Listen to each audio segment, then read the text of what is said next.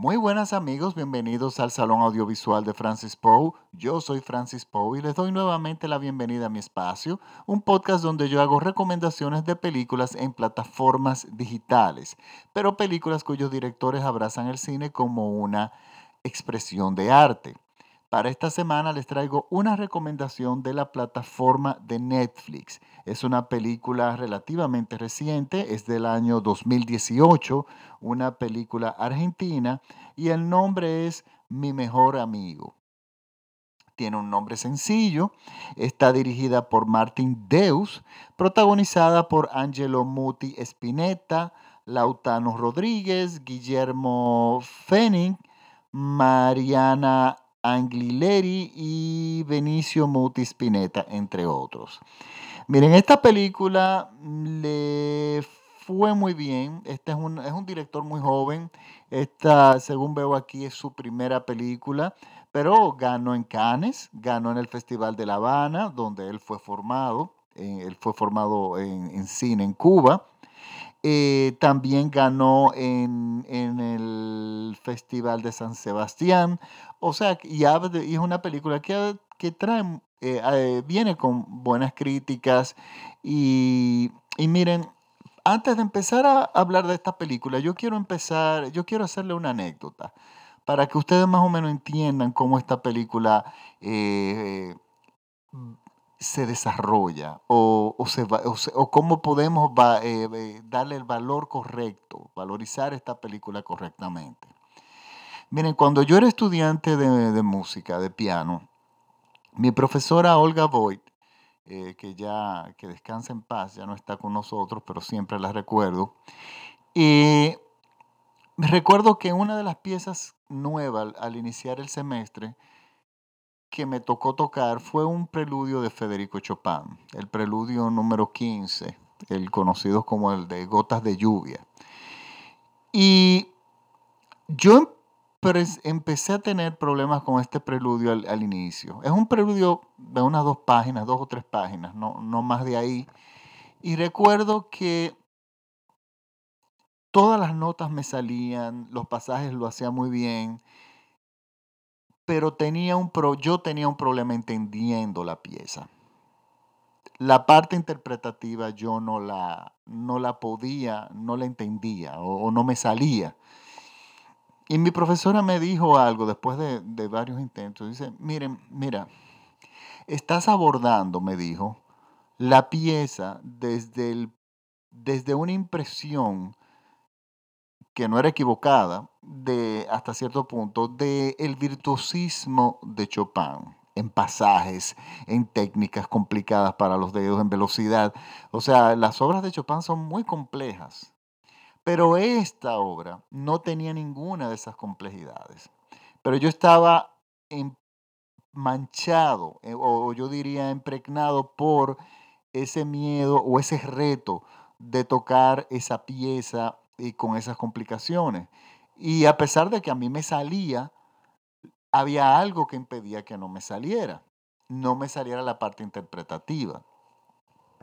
Entonces, ¿qué pasa? Ella me dijo, Francis, es que estás abordando la pieza equivocadamente. Aborda de forma equivocada. Eh, abórdala desde la sencillez de la pieza en sí. Y de ahí en adelante desarrolla la pieza, entiéndela como algo realmente sencillo. Inmediatamente yo cambié el giro, el ángulo de visión de, la misma pieza, de la pieza, de la obra, del preludio, todo cambió inmediatamente empecé a entender la obra, a desarrollar las ideas a, y a entregar la parte interpretativa de una forma correcta, tanto así que fue una de las obras que en aquel entonces yo, yo tocaba mucho, a todo el mundo le gustaba que yo la tocara. Yo eh, claro, yo siempre le salí corriendo a los escenarios, pero bueno, en reuniones de amigos, esa, era, esa era una de las piezas que nunca podían faltar. ¿Y qué pasó? Esta película, ¿qué pasa? Esta película hay que abordarla desde el mismo punto de vista que yo eh, que finalmente yo logré abordar el preludio. Hay que abordarla desde la sencillez de su narrativa, de la sencillez de cómo las cosas se te van presentando. Y ahí es donde la película va a florecer. Y realmente va a entregar toda su belleza. Es una película hermosísima.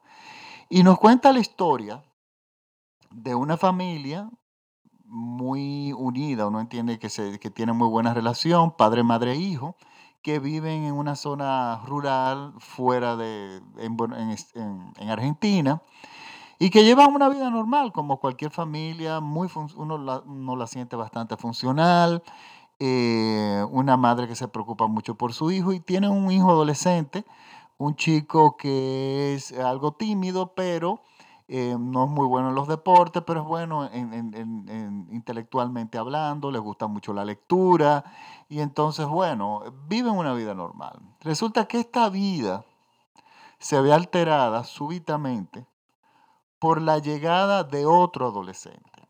Ese adolescente es un amigo, un hijo de, uno, de un amigo de la pareja y de que tenían años que no lo veían de repente este joven, este amigo los llama y le dice, miren, yo necesito que, que si me puedes ayudar a recibir, recibiendo a mi hijo por un par de meses, porque estamos en una situación que él no puede estar presente. Bueno, no da muchos detalles y de repente esta familia súbitamente recibe a un adolescente que es prácticamente extraño, hijo de otro amigo, y lo tienen que incluir en, en el núcleo de su familia por un tiempo indeterminado.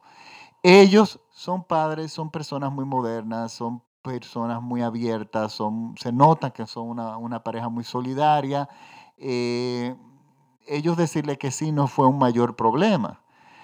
Pero resulta que lo que ha llegado es un adolescente que es un adolescente que viene con una carga de vida muy difícil. Un adolescente que evidentemente ha crecido sin normas, eh, que no se le ha, pues, no se le ha dado mucha atención.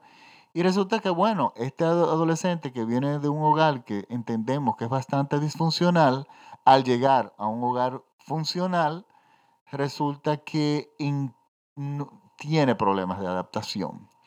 Y bueno, empieza a inquietar a la familia, se empieza a convertir hasta cierto punto en un problema. Pero ¿qué pasa? Las cosas cambian, hay un giro, pero yo no les voy a hablar nada de eso porque quiero eh, destacar algo de la película. Miren, hace dos podcasts atrás yo hablé de, de, mi podcast, em, este, hace dos podcasts atrás fue de una película que se llamaba Girl, chica, que era sobre un adolescente trans que estaba pasando, independientemente de su condición trans, estaba pasando por un, enfrentando todo lo que enfrentan los adolescentes.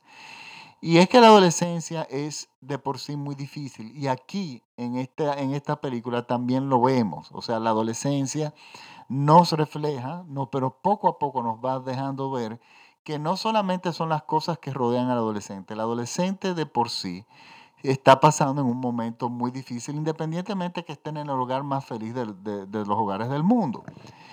¿Y qué pasa? Los adolescentes encuentran en esta película, hay un detalle muy hermoso, que es cuando los adolescentes, en, ¿qué pasa cuando los adolescentes encuentran un espacio para poder ser ellos mismos?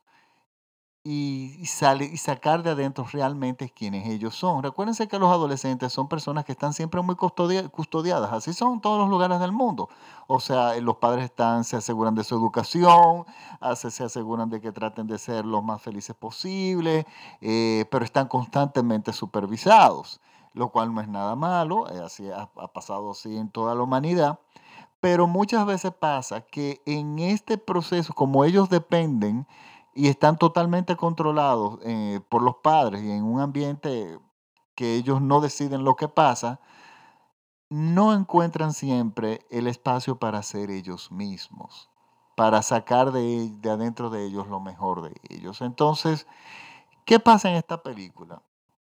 Por un giro argumental, estos adolescentes logran, eh, bueno, porque a todo esto, este adolescente el que llega, se encuentra con el otro adolescente que yo, eh, de la familia. Y bueno, y son chicos totalmente diferentes.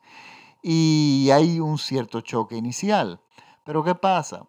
Por un giro argumental, resulta que ellos encuentran un espacio donde pueden ser ellos mismos. Fíjense que cuando uno es un adulto, si por ejemplo uno vive en un edificio que no te gusta porque hace mucho ruido, pues tú te mudas. Si tú estás en una relación matrimonial que a ti finalmente te hace infeliz, pues tú te divorcias. Y si no te gusta un trabajo, pues renuncias. El adulto tiene el camino allanado para poder ser realmente ellos mismos, quienes ellos son. El adolescente no, porque el adolescente se cierra también a los padres, porque todos los adolescentes lo hacen, cierran la comunicación y a veces no encuentran el espacio para ser ellos mismos. ¿Y qué pasa? En esta película pasa eso. Estos adolescentes tienen la oportunidad de encontrar un terreno donde ellos finalmente saquen quiénes realmente son.